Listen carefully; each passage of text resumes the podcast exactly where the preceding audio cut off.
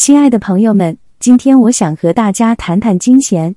在中国传统文化中，金钱一直被视为重要的东西。然而，我们必须明白，金钱并不是万能的。它可以带来物质上的丰富和享受，但同时也可能带来烦恼和痛苦。在中国传统文化中，我们强调节俭和适度，这意味着我们应该懂得如何控制自己的金钱开支，并且适度的享受生活。我们应该不断的学习如何理财、如何储蓄、如何投资，并且避免过度消费和浪费。此外，我们也应该知道，金钱并不是唯一的价值观。家庭、友情、健康、精神生活等等，都是我们生活中非常重要的元素。我们应该学会平衡这些元素，并且不让金钱成为我们生活的唯一追求。最后，我想告诉大家的是，金钱虽然重要。但它并不是我们生活的全部。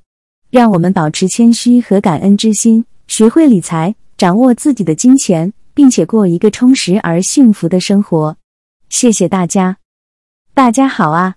今天我想与大家分享一些圣经对于金钱的教导。在圣经中，金钱并不是万能的，而是一种受到神的赐予的资源。我们需要用它来荣耀神和帮助他人。在马太福音六章二十四节中。耶稣说：“没有人能侍奉两个主，他或是恨这一个，爱那一个；或是重这一个，轻那一个。你们不能侍奉神，又侍奉马门。”这告诉我们，我们不能为了追求金钱而背离神的旨意。我们需要把神放在首位。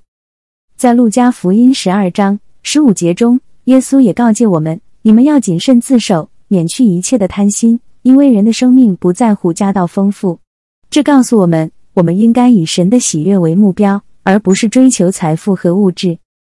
最后，我想引用提摩太前书六章十节中的话：“贪财是万恶之根，有人贪恋钱财，就被引诱离了真道，用许多愁苦把自己刺透了。”这告诉我们，贪财是一种罪恶，会让我们远离神的旨意，给我们带来痛苦和苦难。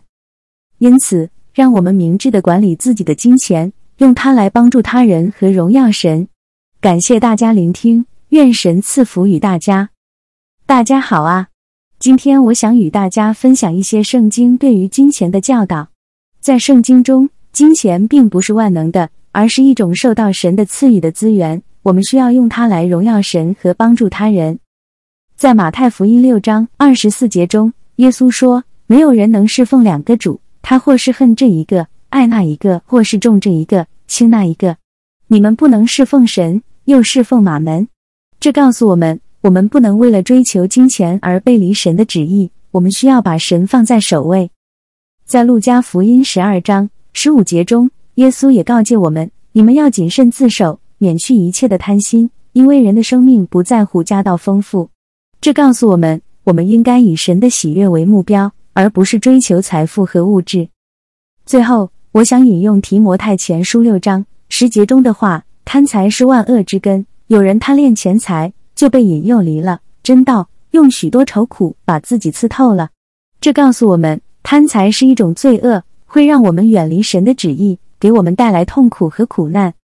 因此，让我们明智的管理自己的金钱，用它来帮助他人和荣耀神。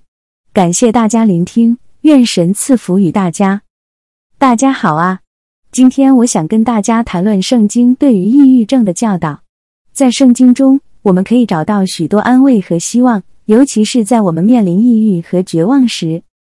在诗篇四十二章五节中，诗人说：“我为什么忧闷？为什么在我内里烦躁？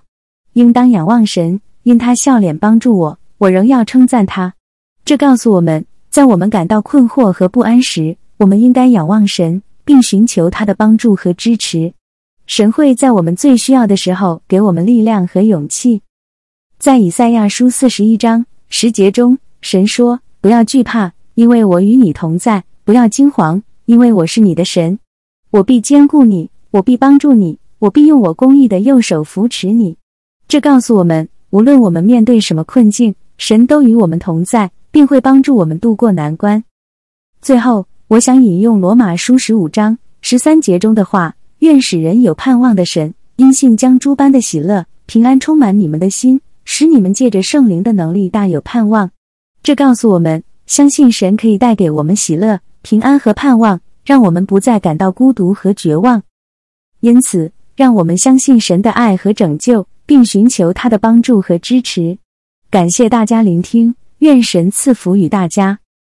大家好，今天我想分享一些圣经对于痛苦和悲伤的教导。在圣经中，我们可以找到许多关于面对痛苦的安慰和希望。在诗篇三十四章十八节中，诗人写道：“耶和华靠近伤心的人，拯救灵性痛悔的人。”这告诉我们。在我们经历悲伤和痛苦时，神与我们同在，并会拯救我们的心灵。我们可以把痛苦和忧伤交托给神，他会给我们安慰和力量。在约翰福音十六章三十三节中，耶稣说：“我将这些事告诉你们，是要叫你们在我里面有平安。在世上你们有苦难，但你们可以放心，我已经胜了世界。”这告诉我们，虽然我们在世上会经历苦难和痛苦，但在耶稣里。我们可以得到平安和胜利。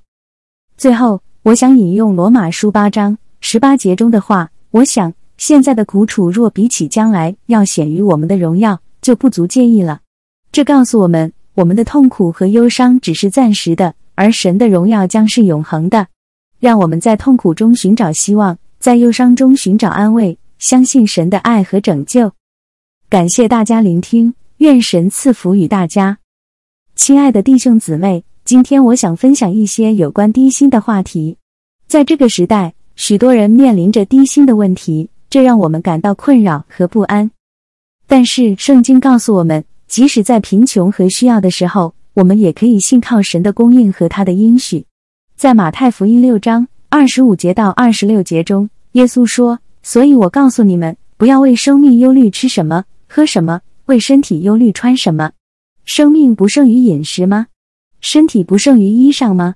你们看那天上的飞鸟，也不种，也不收，也不积蓄在仓里，你们的天赋尚且养活它，你们不比飞鸟贵重的多吗？这段经文告诉我们，神会供应我们所需要的一切，不要为物质的事情担忧。即使我们面临低薪和贫穷，我们仍然可以信靠神的供应和保护。在诗篇二十三章一节中，大卫王说。耶和华是我的牧者，我必不致缺乏。让我们相信神的供应和保护，即使在低薪的情况下，也要寻求他的面。让我们把我们的忧虑和负担交给他，因为他是一位信实的神，他会供应我们的一切需要。让我们在神的应许和供应中找到安慰和力量。感谢大家聆听我的分享，愿神的祝福与大家同在。亲爱的弟兄姊妹。今天我想与大家分享一些关于低收入的话题。在这个现代社会，许多人都面临着低收入的困境，这使得我们感到压力和焦虑。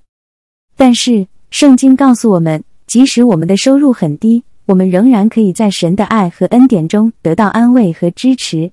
在诗篇三十七章二十五节中，大卫王说：“我从前年幼，现在年老，却未见过一人被弃，也未见过他的后裔讨饭。”这段经文告诉我们，神照顾和供应那些信靠他的人，即使我们的收入很低，他也不会让我们被抛弃或者被需要依赖他人的情况所羞辱。在马太福音第六章三十一节到三十三节中，耶稣告诉我们：所以不要忧虑，说吃什么，喝什么，穿什么，这都是外邦人所求的。你们需用的这一切东西，你们的天赋是知道的。你们要先求他的国和他的义，这些东西都要加给你们了。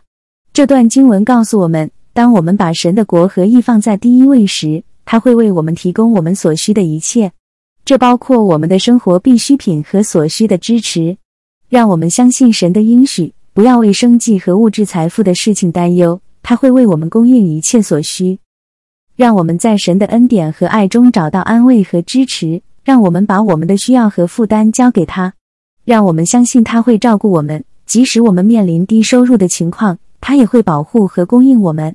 感谢大家聆听我的分享，愿神的祝福与大家同在。